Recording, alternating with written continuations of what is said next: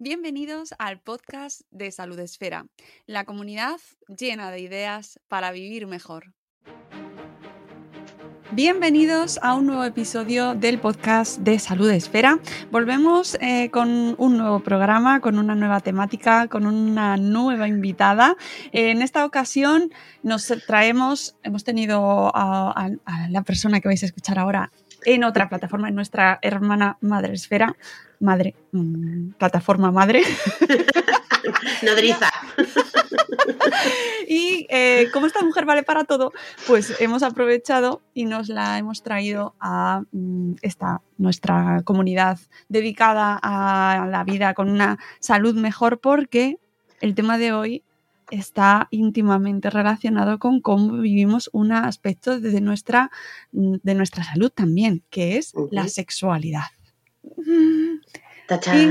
Para hablar sobre eh, la sexualidad, cómo la vivimos, cómo nos manejamos eh, eh, en, todo lo que implica hablar sobre sexualidad, sobre sexo, sobre orgasmo, sobre placer, mm, sobre un montón de palabras que tenemos ahí súper integradas, pero que bueno, no siempre sabemos manejar de la mejor manera, pues tenemos con nosotros a Laura Morán, que es sexóloga. Buenos días, Laura, lo primero.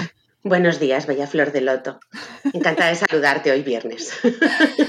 Es una maravilla hablar de sexo un viernes. sí, sí, sí. Qué planazo.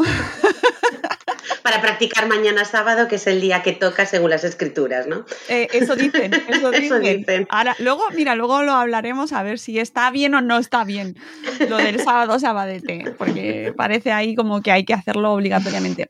Laura Morán se define como psicóloga por vocación y sexóloga y terapeuta familiar y de pareja por convicción. Tras licenciarse como psicóloga en la Universidad de Deusto, se trasladó a Madrid para hacer un máster de terapia familiar y de pareja en la Universidad Pontificia de Comillas y al comprobar en su práctica profesional la influencia que la sexualidad y la, entre comillas, o sea, entre paréntesis, la mala o nula cerramos paréntesis, educación sexual que tienen las personas y sus relaciones, decidió cursar un máster en sexología en la Fundación Sexpol, avalado por la Universidad Rey Juan Carlos I. Es firme defensora del más vale informar y formar que curar, organiza charlas y talleres sobre sexualidad adaptados a diferentes públicos y edades, tanto en entidades públicas como privadas. Además, entre paciente y paciente es habitual encontrarla en eventos de divulgación como Naucas, incluso desgranando ciencia que ha sido hace poquito ¿verdad, Laura? Yo todavía tengo a Granada en el cuerpo. ¿Verdad? Hace dos semanas. Siempre pletóricos, un momento ahí de ¡ah! todos los divulgadores ahí científicos. ¡ah! Qué bien nos lo pasamos, súper guay. ¡Ay, la ciencia! ¡Qué bonita es la ciencia! y abrazarse. Bueno, eso sobre todo.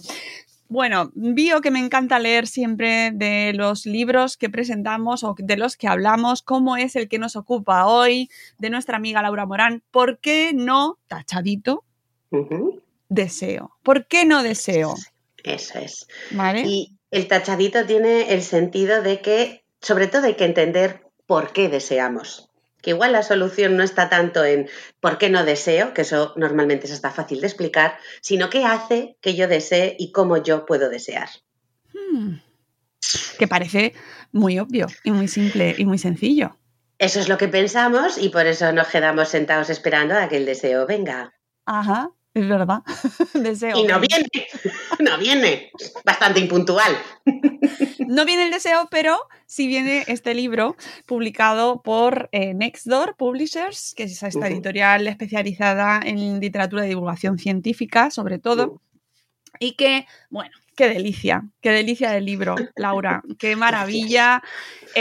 súper ameno, súper fácil de leer para todos los públicos. Eh, se lee de una manera, además, lo has escrito Mm, con mucha gracia, con mucho humor, eh, quitando drama en muchas ocasiones, situaciones que, ojo, no se lo podemos quitar porque hay situaciones que pueden amargar eh, la existencia a, personas o a parejas. que no quitamos eh, drama, no quitamos drama. Ah, eso, que, eso es, pero que hay cosas que se tratan con cariño. Que hay que tratar, efectivamente, con cuidado y con cariño y con mimo, porque efectivamente puede, de hecho, es a lo que te dedicas, eh, a, acompañar, a tratar, a cuidar, a, ayudar a, personas que, oye, que, lo sienten como, y que para ellos está siendo un problema. Absolutamente problemático, sí, sí, sí. la sexualidad es importante, eh, perdón. Es muy importante, por eso queremos dedicarle este programa y recomendar, por supuesto, este libro. Eh, ¿Cómo surge el proyecto? ¿Te, ¿Lo tenías tú ya en mente escribir o te lo pidió la editorial? ¿Surgió pues entre medias? Yo he tenido, perdón, la maravillosa suerte de cruzarme con Laura Morrón y con Ollán eh, de Nextdoor Publisher y, bueno, anteriormente tuve la suerte de escribir con ellos Orgasmitos, que era sobre mitos de sexualidad femenina, y ellos eh, me lo propusieron después de una charla en Naucas Bilbao, allá por 2017, 18, no me acuerdo bien. Y habíamos pensado, como Orgasmitos se me planteó como algo muy extenso, dijimos, bueno, pues ya haremos una segunda parte. Eh, y bueno, les gustó mucho que pudiéramos hablar del deseo, ¿no? Porque la charla que di en Naucas 2019, es que tengo muy mala memoria yo para algunas cosas, versaba sobre por qué no deseamos, ¿no? ¿Por qué no me viene? Y les pareció tan interesante el enfoque que dijeron, esto que hacerlo libro. Y dije, vuestros deseos son órdenes para mejor Dicho. y nunca mejor dicho. y así fue como surgió eh, ¿Por qué no deseo? ¿no? O ¿Por qué deseo? Y ha sido una aventura maravillosa eh, preparar el libro porque hasta yo aprendí mucho más eh, y, bueno, me alegra que me digas que lo he conseguido contar de una forma amena porque a veces eh, contar la ciencia y ser fiel y precisa es difícil con ser amena, pero bueno, me alegro de haberlo conseguido. Sí, sí, sí, sí. Y además me parece un reto importantísimo, ¿no? Conseguir que, llegue a la población general. Sí, eso es. Eso es, ¿no? Que se entienda, que no se aburran y que lo puedan aplicar sin necesidad de, pues de igual acudir a consulta, ¿no? Aunque también lo comento en el libro que nunca desdeñen la posibilidad de pedir ayuda profesional, que eso no te hace ni menos, ni más incapaz, ni que el problema sea más grave lo mismo que vas con un entrenador al gimnasio, porque igual si no coges la máquina de abdominales al revés. Sin más. Además, es un libro que, que, te pasa a pasar un buen rato leyéndotelo. Es decir, creo que interesa, nos interesa a todos y a todas, porque en una mayor o menor medida creo que a todos nos afecta. Sí, Efectivamente, o sea, el deseo del que hablo no es exclusivamente el femenino, también se habla del deseo masculino. Se intentan explicar que hay diferencias a la hora de, recorrer ¿no? Eh, una emoción como la del deseo, aunque no tenemos muy claro, o sea, al final es la intersección de varias variables, ¿no? Están las partes biológicas y fisiológicas, pero desde luego también están las culturales y educativas, ¿no? Entonces, a todos nos viene bien entender al otro, sea el otro un amigo, sea el otro una amiga, una pareja, un follamigo, un lo que sea, o incluso un hijo o una hija que en un momento dado tengamos una confianza tan estupenda que también podamos hablar de esto, ¿no? Hmm. Sí, o sea, que, el género no sea un límite para, entender esto. Y además que va acompañado, como ya sabemos, toda esta parte de la sexualidad viene con una carga que no nos pasa con otras cuestiones mm, biológicas, ¿no? Si te duele, tienes migraña, tienes migraña y no viene acompañada por una parte, o no, no suele, por una carga, una carga moral de mm, ha sido bueno o malo. Sí, ha sido el sexólogo. ¿Sabes? Y porque tienes una migraña y, es una cuestión que puedes hablar, no, pues tengo migraña, no la tengo, pero sí, oye, es que tengo problemas sexuales. De, alcoba, de alcoba, que decían antes. Claro, ¿en qué momento empieza la biología, la para que la gente vaya entrando ahí. ¿En qué momento empieza la biología? En algo que a muchos puede parecerles, a mí no que yo ya me he leído el libro, pero, pero a muchos de nuestros escuchantes, nuestros oyentes, les puede parecer pues que no tiene nada que ver con la biología.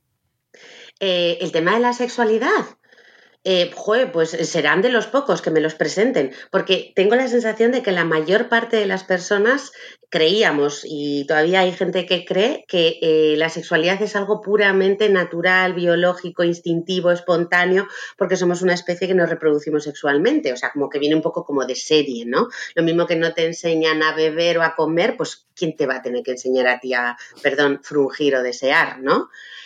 Entonces, eh, hay variables biológicas, eh, de hecho yo pienso que la gente espera que las hormonas, por ejemplo, jueguen su papel estrella y que si tú tienes la suficiente testosterona en este caso, pues vas a desear cuando tengas que desear.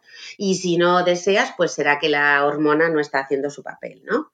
Eh, hay otras hormonas como el cortisol, que las investigaciones de, van descubriendo, ¿no? Que es la hormona del estrés, que también nos fastidia bastante esto de desear. Eh, porque, bueno, pero esto tiene una función evolutiva y biológica. Mm, si tú estás estresado con ansiedad y se te dispara el cortisol, la naturaleza nos dice y la evolución nos ha enseñado que no es buena idea ponerse a frungir. No vaya a ser eh, que el peligro que percibes te acabe contigo. Eso pasa mucho en las películas americanas, ¿eh? que están en un momento de tensión y de repente les apetece muchísimo, Laura. Claro, pero eso es película, como tú has dicho. ¿Sabes? En la peli Superman vuela, inténtalo tú. Claro, para que la gente lo piense, ¿eh? Pues eso, que le den una vueltita. Normalmente, normalmente, otra cosa es que igual creas que vas a morir y que en vez de comer chocolate que no tienes, pues vas a, a darte el último placer al cuerpo. No me gustaría a mí verme en esa situación para averiguarlo. Pero normalmente si tú estás estresado, estás alerta, estás pendiente de mil cosas, no te puedes concentrar en nada placentero pero puedes pensar en una serie. A veces estamos tan saturados que tú te pones una peli y va pasando y ni siquiera te estás enterando de ella. Pues con el deseo sexual o con el frungir va a pasar lo mismo, porque estás alerta para sobrevivir, ¿no? Entonces, ¿la parte biológica influye? Pues sí, podemos hablar de hormonas, podemos hablar de, también de salud, ¿no? Si igual estás atravesando un proceso eh, patológico, eh, según qué expectativas tengas, pues igual tu sexualidad también puede verse mermada. O incluso los efectos secundarios de algunos medicamentos, ¿no? Que también dicen que afectan a la libido. Eh, pero como veremos, la libido no es algo que haya que esperar a que venga, tú la puedes llamar y como las buenas amigas suele acudir. Las malas igual no acuden, pero las buenas vienen y la libido es una buena amiga. o sea que ahí hay, hay una, mezcla o un equilibrio eh, difícil de, de trabajar, ¿no? Efectivamente, o sea, hay que hacer un poco de malabarismos con todas las variables que tenemos, variables, como te digo, ¿no? más orgánicas, pero luego también hay variables psicológicas, relacionales, culturales, también, yo qué sé, pedirle a alguien con una relación, con perdón de la expresión, ¿eh? de mierda, que tenga ganas de tener relaciones sexuales con su pareja, pues igual el problema no es la falta de deseo, que es lo que normalmente nos encontramos en consulta. La demanda eh, principal suele ser yo o mi pareja no tiene el mismo deseo que yo y esto nos está trayendo problemas. Pues esto es como la puntita del iceberg. El, el, deseo sexual normalmente es el resultado de algo o la falta de deseo es el resultado de algo. No es algo en sí mismo, no es una entidad propia es el resultado de pues, eh, tener paz mental, buena salud física, tener una, en este caso si va a ser compartido el encuentro, tener un buen rollo con esa persona, que no tiene que ser el amor de tu vida, no hace falta, pero simplemente que haya complicidad y buen rollo, ¿no? Por ejemplo, porque a ver si vamos a descubrir a Hugh Jackman y resulta que es un completo gilipollas y claro, se te pasa, pero como no lo es, que ya hemos visto en las entrevistas que no lo es, que es un amor, pues la libido con él es fácil que fluya. Además que no somos su mujer, entonces ahí tenemos un problema. Entonces, eh, cuando vienen con falta de deseo, que normalmente, aunque cada vez hay más hombres ¿eh? con falta de deseo, cuando vienen las mujeres suele ser el resultado de otros factores, eh, enfados ocultos o una mala educación sexual, ¿no? Que nos han contado pues, que ser muy deseantes. A ver, nosotras éramos los objetos de deseo. Luego ya fuimos sujetos de deseo. Y ahora estamos intentando ser sujetos deseantes, sin que eso nos lleve a mm, que nos tachen peyorativamente de nada. Claro, sin, sin pasarnos, ¿no? Porque tenemos que... No vayas a ser ninfómana, guarrilla.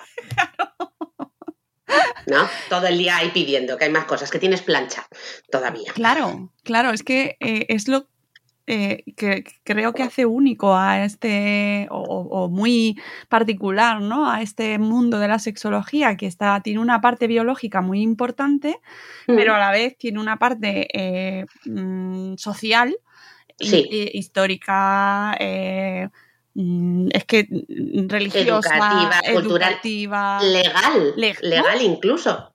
Imagínate ser homosexual en estos países en los que te matan por serlo. Claro.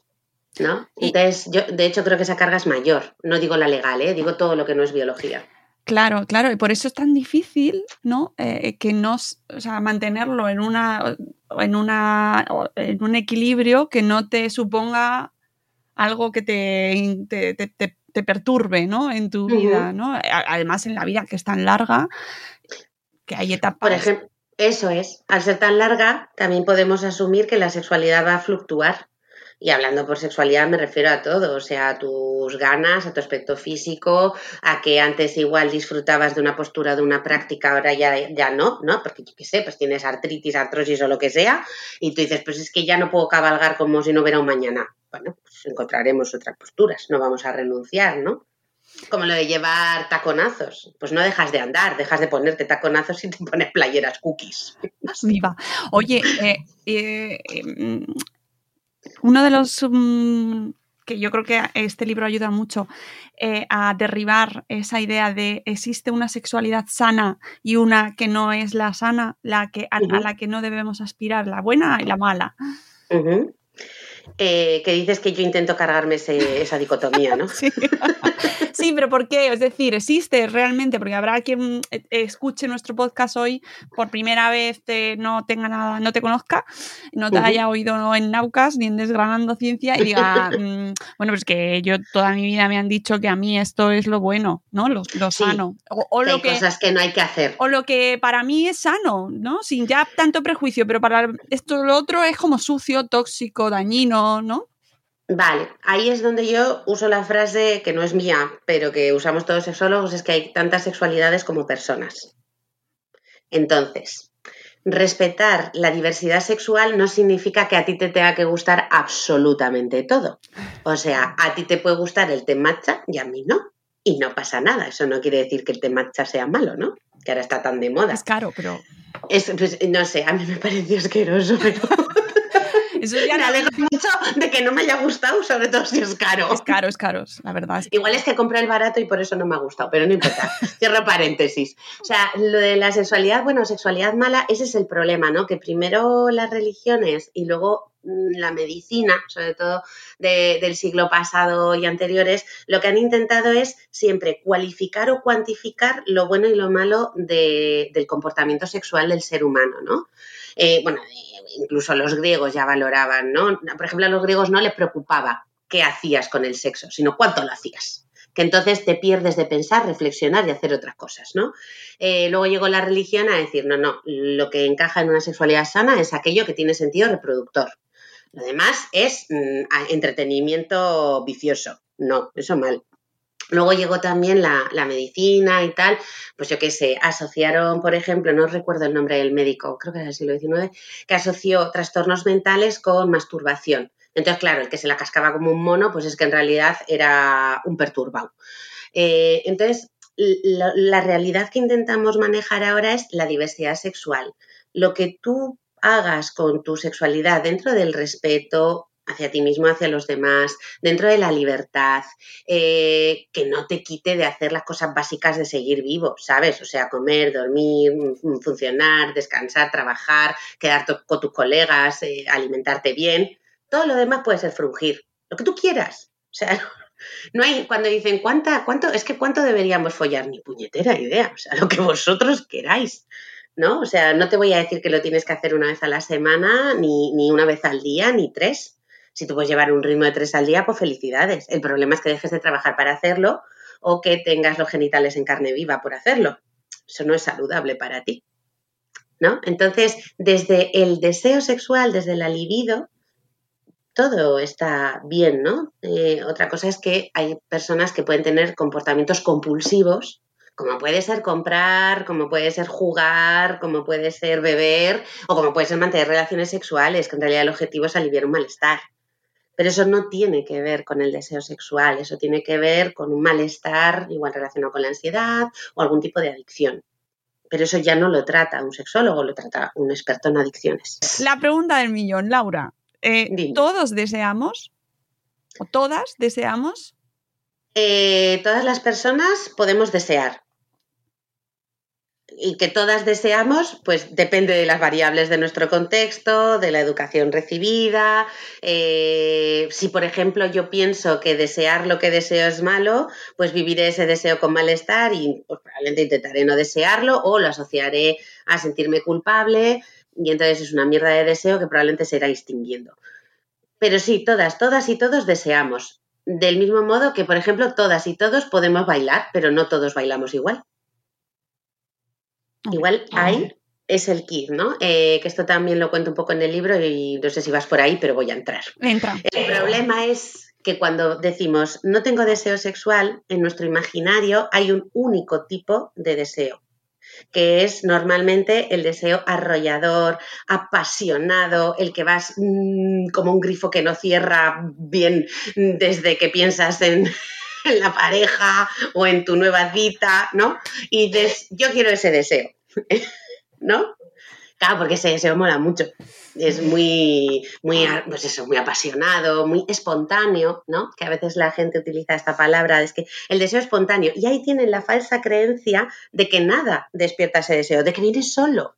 Pero no, no es verdad. Lo que pasa es que tienes el umbral del deseo tan por abajo que te hace así o sea, sí que no se ve, te roza un poco, ¿no? Y tú ya estás con todos los fuegos artificiales eh, precalentando, ¿no? Y eh, para salir. Claro, pasa el tiempo, yo qué sé, dale tres años, un hijo y una hipoteca, o cinco. Pues claro, ese deseo ya no va a aparecer. Y estamos muy frustrados y muy frustradas porque ese deseo que estaba siempre tan listo y preparado no viene. Y entonces como no viene ese deseo, pues no mantenemos relaciones sexuales. ¿Por qué? Porque reducimos el deseo sexual a, algo singular, a un deseo. Pero lo cierto es que el deseo sexual puede adoptar muchísimas formas. Y además el deseo sexual, que siempre deseo sexual lo, asociamos a genitales, el deseo sexual no siempre tiene que ver con genitalia, a veces puede tener que ver con caricias, con abrazos, mm, con besos con lengua, eh, con masturbación el uno al otro o con dormir en pelotas y olerse, yo qué sé. ¿No? Eso también puede ser deseo sexual, eso también es sexo, ¿no? Entonces, claro, la gente dice, yo no tengo deseo sexual porque lo que esperan es aquel deseo que sintieron los primeros meses o los primeros días, ¿no? O los primeros dos años como mucho, normalmente, por esa persona. Sin embargo, eh, el deseo sexual significa tener ganas de algo, pero tú puedes tener ganas de algo anticipándolo o experimentando primero algo y mm, deseándolo después. Y me explico si estoy hablando mucho, tú córtame, ¿eh? que yo meto. Vale. Esto eh, suelo hacerlo en las charlas y en el libro lo cuento con el ejemplo de un bombón, eh, que la mayor parte de la gente le gusta el chocolate. Pero quien no le gusta el chocolate y prefiera el chorizo, que lo imagine con un chorizo, ¿vale? Que lo imagine con lo que quiera, con algo que le guste. Entonces, ¿a ti te gusta el chocolate? Y el chorizo también. Chorizo con chocolate no lo he hecho nunca, pero bueno, vamos a seguir, vamos a seguir. Por, por la imagen no fálica del bombón, vamos a seguir con el bombón. ¿Te gusta, yo qué sé, el Ferrero de Roche este? Me encanta. Me encanta. No nos pagan, que lo sepáis, ¿eh? En Ferrero estamos abiertas a que nos mandéis cajas si queréis. Pero eh, tú imaginas ese bombón que lo has probado alguna vez ¿no? Y la textura, el olor, cómo lo muerdes y sale la Nutella, esa maravillosa. La, la, la, frutos secos, si queréis, se lo podéis quitar. Oh. Esa. Y a mí me podéis poner más Nutella, no hace falta la avellana. Pero bueno, si queréis dejarla, os dejo que la dejéis. ¿No? Entonces, tú ahora solo, yo estoy salivando, no sé tú. Yo solo pensar en ese bombón eh, activa el deseo por ese bombón. Y ese es el deseo tradicional que asociamos al sexo, el pensarlo y desearlo, ¿no? Ay, ¿cómo follábamos? Ay, voy a follármelo. Mm, esto al de 10 años no pasa. Entonces, tú imagínate. Al de, ojo. Bueno, y al de menos, al de menos, ¿no? No, al de 10 años de pareja, entiendo. Sí, sí. Perdón, perdón. ¿Qué otra cosa se hubiera podido entender? personas de 10 años. Ah, no, no, vale. claro, ¿cómo se te nota ahí la parte de madre esfera? No lo puedo evitar, es que vivo en ello. maravilloso. No, pues no, a los, 10 años de relación. Gracias. Luego, si quieres, en algún momento hablamos de sexualidad y masturbación infantil. Pero no, ahora me refería a las relaciones duraderas, ¿no? Eh, a las que han superado la fase del enamoramiento. Es que luego, es que Laura, perdóname, pero es que luego la gente ya sabes cómo es, que coge el corte y no me da la gana, ¿vale? Vale, ya ha dicho la Laura que los niños de 10 años. Claro, claro. Vale, vale. Me encanta el matiz, tomo nota para futuras expresiones verbales mías. Pues al de 10 años de la relación, ese deseo ya no suele pasar. Porque claro, si tú, por ejemplo, pues eh, estás cansada, te ha sentado mal la comida, estamos a dieta, eh, algún día te ha sentado mal el bombón, algún día el bombón te ha mirado feo y te ha decepcionado. El bombón si lo mm. dejas, si te lo comes en verano, no sabes. Ah, tachi, chuchurrío, ¿no? Entonces, en 10 años todas esas cosas le pueden pasar al bombón. Mm. Entonces, eh, de esto de tú piensas en el bombón y me lo quiero comer, pues mira, ya no. La primera vez sí, pero al de 10 años ya no. Entonces, ¿qué pasaría si, por ejemplo, un día tú estás ahí tranquilamente, llega alguien y te dice, cierra los ojos, Mónica bonita, y abre la boca? Por eso el ejemplo del chorizo no era bueno, Cari, era mejor el del bombón. y te da un mordisquito del Ferrero Roche. Y en ese momento tú sientes ese placer del bombón probablemente, si estás de buen rollo, no estás con diarrea, eh, ni te acaban de arrancar una muela, saborear ese bombón te va a despertar las ganas de querer comerte el bombón entero. Eso es lo que llamamos el deseo en respuesta. En vez del deseo espontáneo, que es el que aparece en nuestro imaginario y nos activa el grifo, esto sería yo primero experimento el placer y luego me vienen las ganas.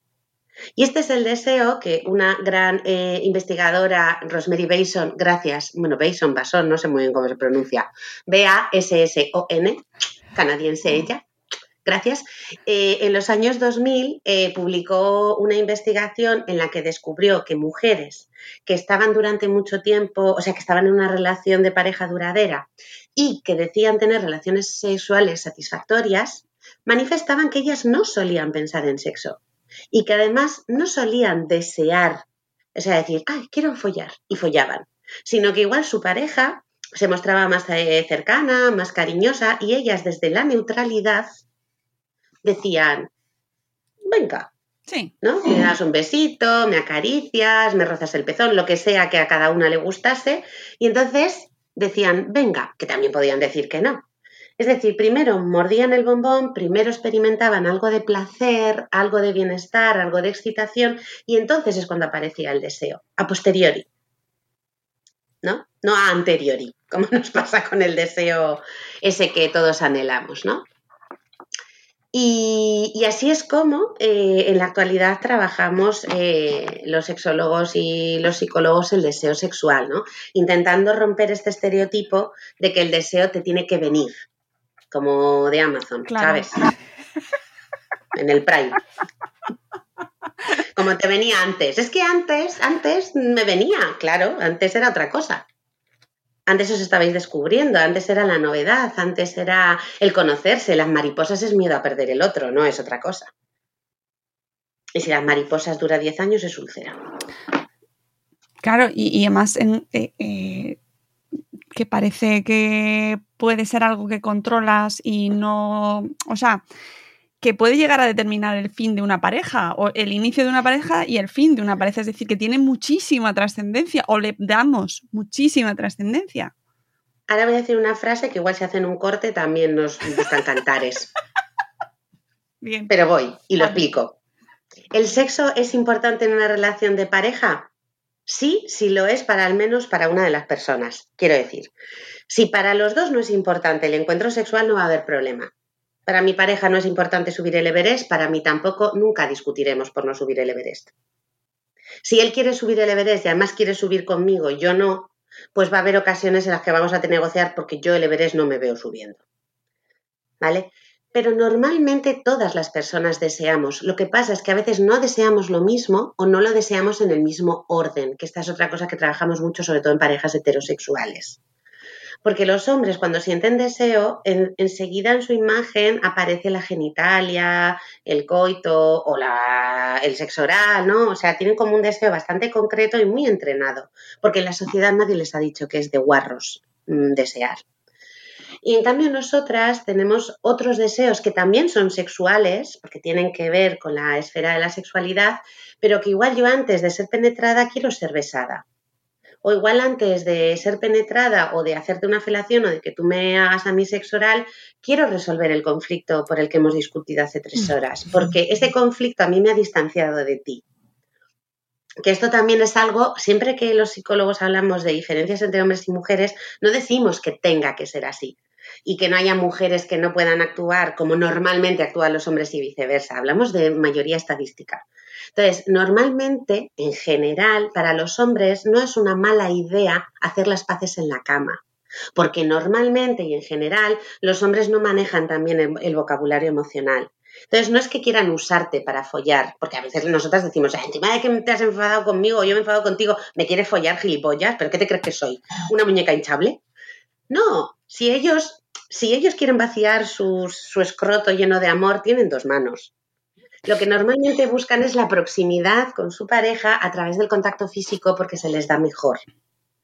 Pero nosotras no somos capaces, o en general muchas mujeres, la mayoría, no somos capaces de tener ese acercamiento sexual si tenemos cierto estrés o estamos disgustadas. Necesitamos, o sea, para ellos la cama es la mesa de negociaciones, pero para nosotras es la mesa de celebraciones. O sea, hasta que no hemos resuelto el problema, no se va a celebrar nada. Me encanta. Es tan descriptivo. ¿Verdad? Sí. Alegro. Me alegro. La próxima vez, oyentes, audiencia, la cama es como la mesa de la ONU. Eso es. Eso es. Para ellos es la ONU. Para nosotras es el del bodorrio el de celebrar, el de la cena de fin de curso, el de la cena de cumpleaños. Cuando ya lo has dejado todo hecho y, ya está todo organizado y lo has conseguido todo y entonces vas.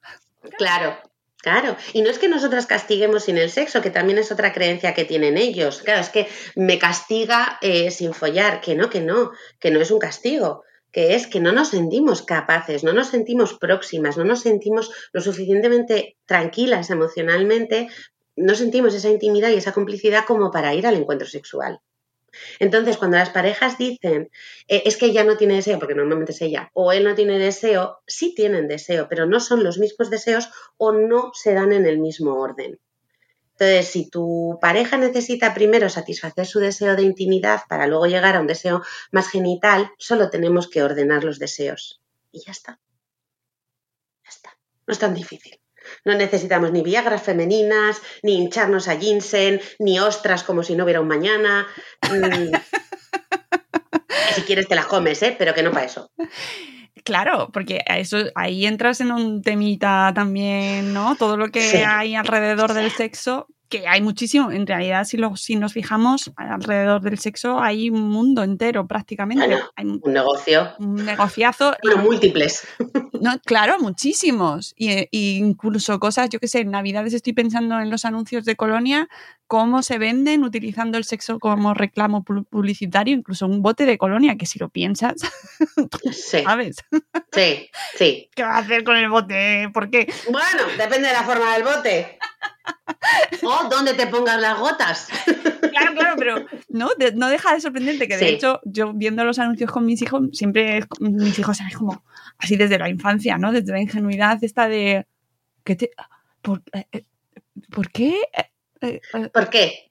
¿Qué tiene, ¿Qué tiene que ver, mamá? Y no solo ese, yo recuerdo cuando estudiaba la carrera, juraría que era en la asignatura de psicología social, pero no me acuerdo bien, eh, cuando nos mandaron a analizar anuncios, o sea, te hablo de la época de los 2000 y anteriores, y había dos reclamos, el del sexo, pero también el de la muerte. Había, eh, por ejemplo, en las bebidas alcohólicas, que antes sí se anunciaban sin pudor alguno, eh, en los hielos era fácil, ver, era fácil ver a veces calaveras.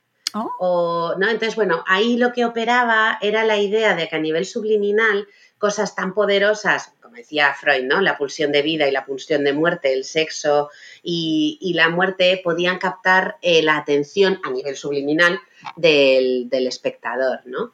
Entonces, bueno, yo creo que va un poco por ahí la cosa. El sexo es algo que vende, que vende más y que me perdonen los matemáticos que las ecuaciones de segundo grado. Claro, y precisamente por eso, y porque está en todas partes, y porque eh, lo vemos en nuestro entorno de una manera masiva, eh, pues puede llegar a contaminarnos y nos contamina eh, con multitud de impactos que en muchas ocasiones mm, nos, nos, superan a lo que a lo mejor podría ser una cosa mucho más, no sé, ¿cómo explicarlo? Sencilla. Sí, gracias. de nada. Nos lo llenan de estereotipos, que nos pasa un poco parecido con, el amor y estas cosas.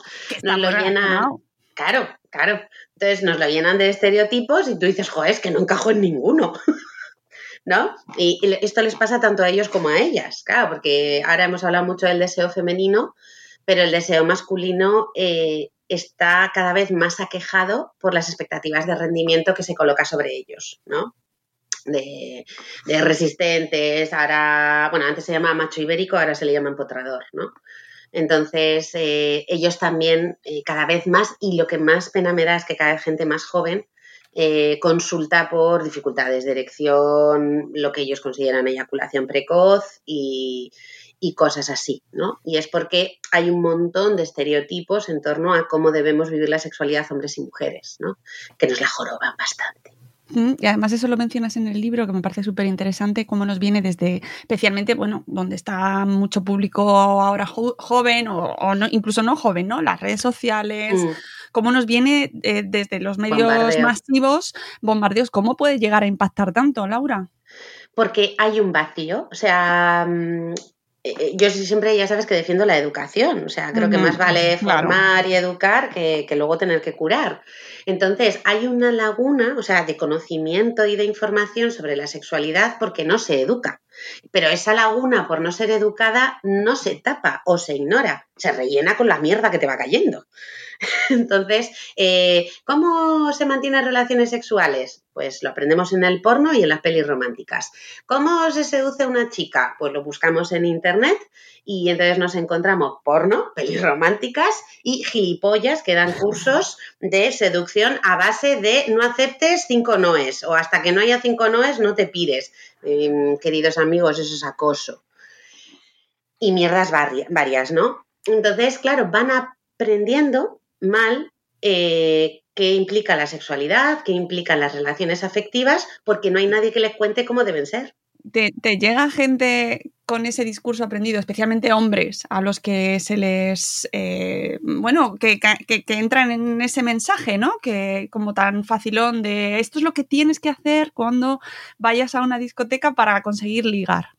Eh, sí, eh, me encuentro mensajes de todo tipo, pero el de tengo que mostrar seguridad, eh, si le digo que no quiero follar la, primera vez, por ejemplo, o sea, ahora tengo en mente a uno de 23 años que viene con dificultades de erección, que ya ves tú qué problemas, o sea, cardiovascularmente y a nivel orgánico está todo descartado.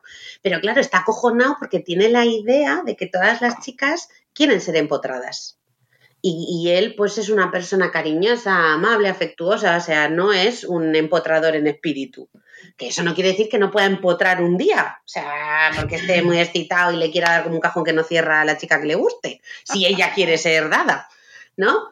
Pero tiene esta presión y me dice, claro, yo es que me siento más cómodo cuando ya hay más confianza.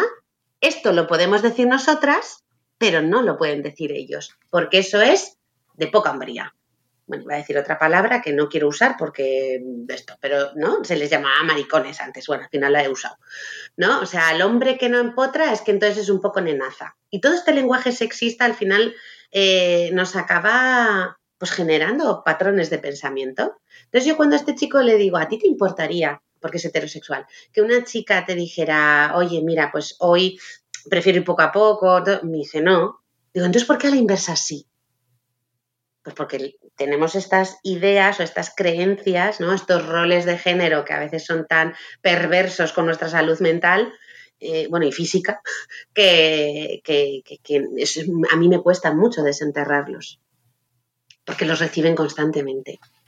Mm, sí, además e, es verdad que, que afecta muchísimo y se ve que tú tienes que verlo, ¿no? Desde las dos perspectivas, es decir, que muchas veces pensamos como que, bueno, las mujeres podemos vivir sin sexo, que se dice también mucho, ¿no? pero los hombres no. Tampoco es verdad. es otro, es otro mito. Todos los seres humanos podemos vivir sin sexo. Ahora que también me van a hacer otro corte, porque antes he dicho que el sexo era súper importante para la relación, que creo que no termino de desarrollar esa idea. El sexo es importante en las relaciones de pareja, no por el folleteo, sino por lo que implica. Implica tiempo para la pareja, implica atención mutua, implica generosidad, placer, humor, compartir, complicidad. ¿Vale? Por eso el sexo es importante en una pareja, si los dos lo quieren. Cierro paréntesis. Luego, me paso al otro polo, ¿no? De que el sexo no es una necesidad. Como especie, eh, sí necesitamos reproducirnos sexualmente, pero hay personas que viven sin sexo. Los curas y las monjas. Otra cosa es que tú quieras vivir sin sexo. Yo no quiero vivir sin Ferrero Rocher. Yo no quiero un mundo en el que no haya Ferrero Rocher. Entonces tampoco quiero un mundo en el que no haya sexo, porque me lo paso bien. Entonces, otra cosa es que sea muy satisfactorio, que sea saludable, que sea gratis, que esto es algo que el tema es caro pero procurarte un orgasmo es barato. Y yo creo que es mucho más eficaz. A nivel de endorfinas, fijo. ¿No? Entonces, ¿el sexo es necesario? No, pero mola. Entonces, ¿por qué vas a prescindir de él? ¿Por qué una mujer no querría mantener relaciones sexuales? Porque no lo necesito ya, ni la depilación láser, ni hacerte las uñas, ni quedar con tus amigas. Pero lo haces, ¿por qué? Porque la vida es mejor, porque estás mucho más a gusto. ¿no? Y el sexo, no importa tanto el orgasmo y la descarga, ¿no? De esa liberación, sino que lo bonito del sexo, incluso contigo mismo, es darte un lugar, priorizarte. Esto de, igual esta broma te la hice ya porque la hago mucho, pero tú te acuerdas de aquel anuncio, creo que era del capuchino de Nescafé, que decía un italiano, cuando arribo a casa, ¿no? Y me pongo un capuchino. Pues ponte un capuchino, pero date un orgasmo también que, es muy relajante, ¿no? Cuídate, priorízate, o lo mismo que te vas a dar una ducha, ¿por qué no? ¿No? Entonces, el sexo es, no sé, creo que no es necesario, pero creo que es muy importante. Mm. No vamos a entrar, no vamos a entrar. y, me, y me hace así, para que entre. No, no, no, no, no entraremos. otro día? No entraremos en el tema de si es un derecho o no, porque... Vale. Vale, ese lo dejamos para otro día. No vamos a entrar. vale. Pero, pero, em, porque no quiero, porque es que da para...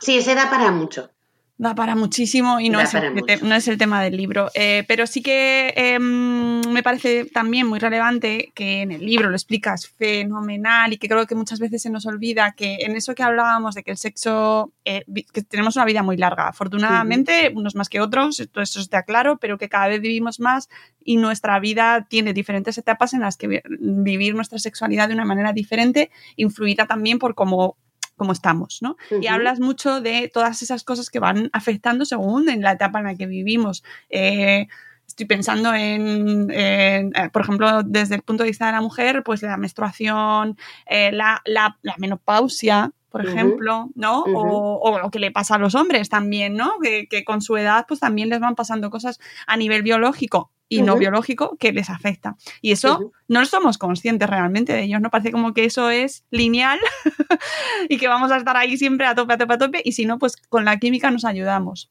Sí, o lo que hacemos es renunciar. ¿No? Directamente. No, es que ya estoy con el climaterio, ya he tenido la menopausia, eh, el jardín se ha cerrado. Y ponte compresas para pérdidas. Y Eso es, Tena Lady. Oye, estoy yo de unas marcas. Mandadnos todo lo que queráis. Efectivamente, y es una profesión. los bombones.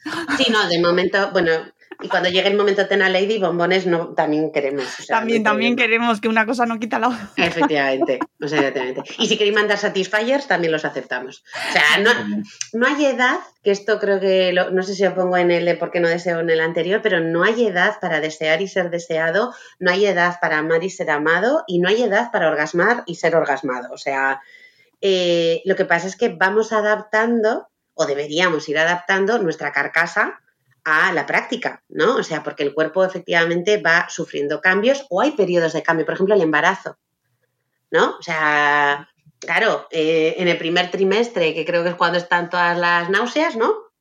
Eh, pues igual ahí lo último que te apetece es chupar ningún pirulí. Pues no pasa nada. No chupes, no te apetece, no chupes, ¿para qué? has dicho algo que tiene mucho sentido porque hay unos, unos pirulis de, que son para las náuseas. vale. Sin tú saberlo. porque nunca está embarazada. Todo se me ahí la L. Pero a ver los hilos y a lo mejor si tienes ganas. Vale, vale. Pues entonces chupa el pirulí que tú quieras. pero que si no lo quieres chupar, no te sientas mal.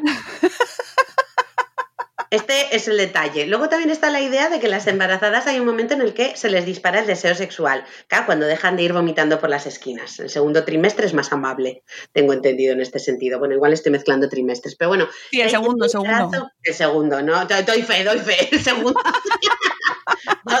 El segundo, Laura, el segundo. es que es verdad que te pones como loca. claro. Luego el tercer trimestre quizás sigues como loca, pero la tripa ya te permite menos posturas del Kama Sutra. Entonces estás un poco más, incómoda y tal. Llena varada. Claro, pero entonces está el sexo de trabájatelo tú, es el otro. O sea, trabájatelo el otro. Bueno, si te encuentras, si te encuentras, claro. Si te encuentras, efectivamente. ¿Por qué no te ibas a encontrar, Cari? Te doy hora. No llegas. Ah, no, pero digo que trabaje el otro. Ah, claro, claro, vale. El para tener, el culpable de que tú estés, como, has dicho, como una ballena varada. Como una ballena varada, sí. Claro, el sexo para vagos, ¿no? Que es tumbado, o, para lesionados, pues cucharitas, eh, tú te tumbas, como estés cómoda, el otro que buce. No sé si te habrá pasado, esto, está, esto de repente está surgiendo, ¿eh? pero hay momentos sexóloga mundo madre férico embarazo. El tema del masaje perineal es una excusa. Para otras cosas. Chachi, pero de una manera que es como abrir la puerta. La pena es que haya que tener una excusa y que no lo podamos pedir libre y abiertamente. Llámalo excusa, llámalo X. Ah, vale, llámalo, preliminar. llámalo mm, chiqui masaje. y chiqui va. Y Chiqui va encantado además. Muy bien. Para implicar a, la pareja en el tema del embarazo, que hay que hacerlo, pues es una, cosa maravillosa y además fortalece el suelo. Sí, sí. Es que, a ver, las contracciones del orgasmo esto es hacer como abdominales sin querer, o sea, es maravilloso. Lo de gimnasia pasiva, ¿sabes? O sea, pero encima con, nirvana, pues. Claro, claro. No, no, el mundo del embarazo es que da para mucho, da para mucho. Da para, eso es. Pues nada, vamos aparcando temas para otras ocasiones. si es que nos va a salir un libro, pero en modo video podcast, así.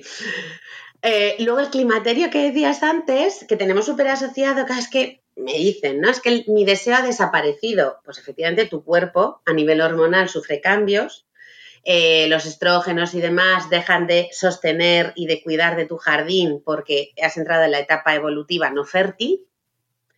Y entonces hay cosas, el vergel, pues no va a estar tan regado de forma espontánea. ¡Qué Florida! ¿Verdad? La primavera que me altera. Pero hay riego bueno, automático, no sé, pero hay riego que puedes comprar en las farmacias, ¿sabes? Lubricantes, hidratantes vulvares, vaginales, que es el ejemplo que te decía antes de lo de los zapatos. O sea, igual cuando no tenías problemas de caminar, llevabas 8 o 10 centímetros de tacón, pero cuando ya tienes problemas articulares, por ejemplo, pues te pones playeras o vas con un calzado más cómodo, pero no dejas de andar. Entonces, esta es un poco la idea también respecto del autoerotismo y de la sexualidad compartida. Adáptate a las circunstancias, pero no dejes de andar. Usa lubricantes. ¿Te molesta la penetración? No practiques penetración, haz otra cosa. ¿Que no te puedes poner encima? No pasa nada. Que el hombre, yo qué sé, cuando tiene una erección ya no le apunta la erección a las 12 en punto porque la musculatura de su suelo pélvico pues es un poco más frágil y ya va marcando las 2, las 3. No pasa nada.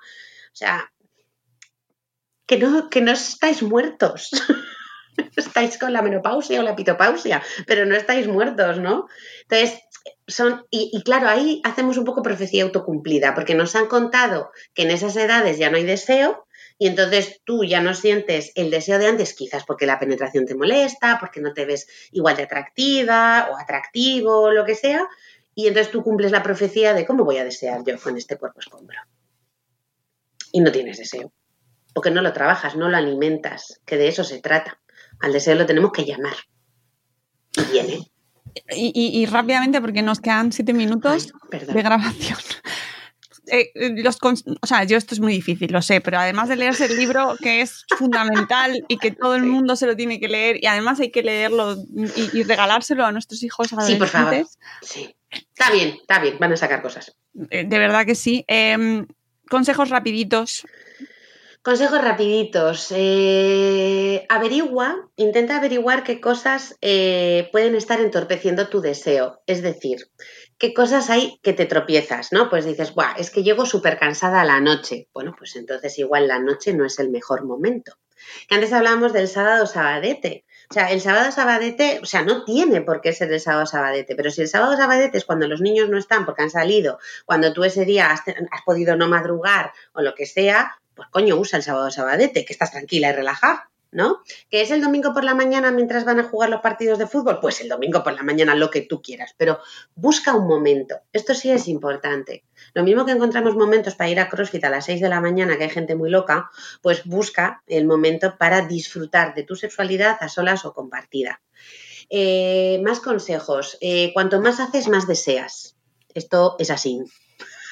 Sin más. Entonces, la prescripción para la falta de deseo suele ser tócate tócate a solas primero. Y mientras me dices, pero no tengo ganas, digo, ya, ya, tú primero muerde el bombón. Ya sé que de entrada no, el, piensas en el bombón y dices, hay que pereza, limpiar el satisfier, cargarlo, eh, mm, coger la novela erótica o poner mm, pelis eróticas o pornografía. Tú empieza. Si no quieres seguir, no sigas, pero tú empieza, dale el mordisquito al bombón. Ya verás cómo vas a querer la caja entera. ¿No? Entonces, cuanto más haces, más quieres.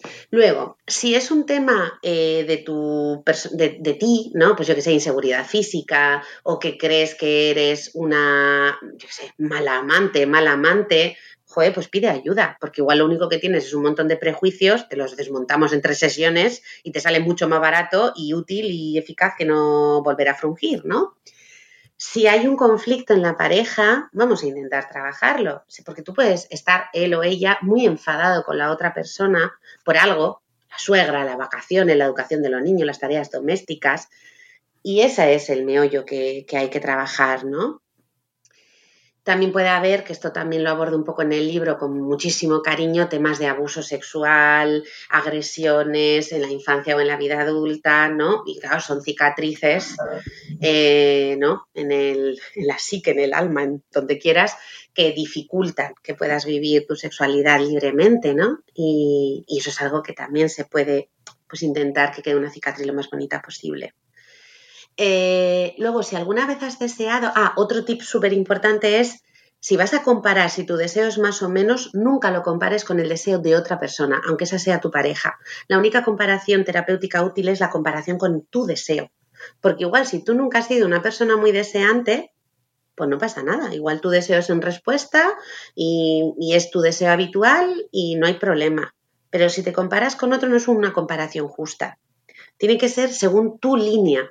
Entonces, si yo, por ejemplo, hace tres años tenía mogollón de deseo y ahora mi deseo está por los suelos, ¿qué me ha pasado? A mí, en función de mi línea de deseo. Compararte con la del otro no tiene ningún sentido, porque obedece a sus variables, no las tuyas. ¿Vale? Esto es algo que también explicamos a las terapias de pareja cuando dices que desea menos que yo, claro. Igual come más que tú, y duerme menos que tú, y baila mejor que tú, yo qué sé. ¿No? O sea, no, es una comparación estéril terapéuticamente hablando. Tócate, ya lo he dicho, ¿no? pues tócate. el deseo llama al deseo, el placer llama al placer. Ah, y otra cosa súper importante asociada al placer es, perdón, al deseo, es el placer. Tú solo vas a tener ganas de algo si ese algo ha sido placentero. ¿No? O sea, si yo he ido a un sitio y me han clavado astillas bajo las uñas, realmente yo no deseo volver.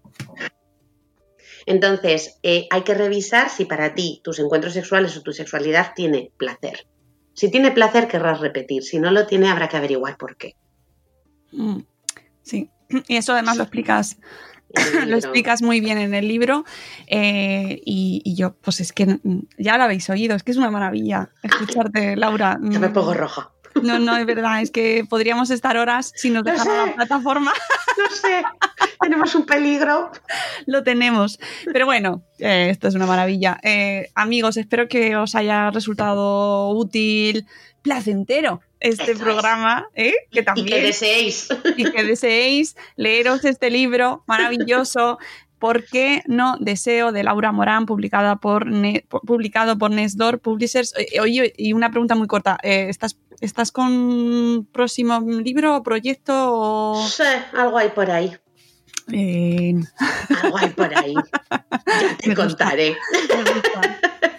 no me da la vida. Yo, mira, yo hablo de frungir, pero no me da la vida para frungir. Me lo tengo que pensar, tengo que dejar de escribir libros.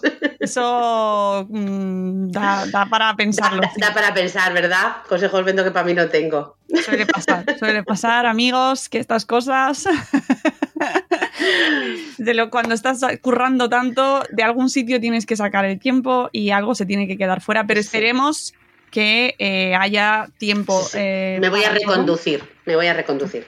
Y que todos los que nos escucháis, pues os lo toméis también en serio y le dediquéis el tiempo y el mimo y el cuidado adecuado a vuestra sexualidad. Os dejaré eh, toda la información del libro en las notas del programa y nosotros nos despedimos corriendo porque nos, se nos corta el tiempo. Gracias, Laura. Es un placer siempre hablar contigo. Volveremos en un nuevo episodio de Salud Espera muy pronto. Adiós. Adiós, gracias.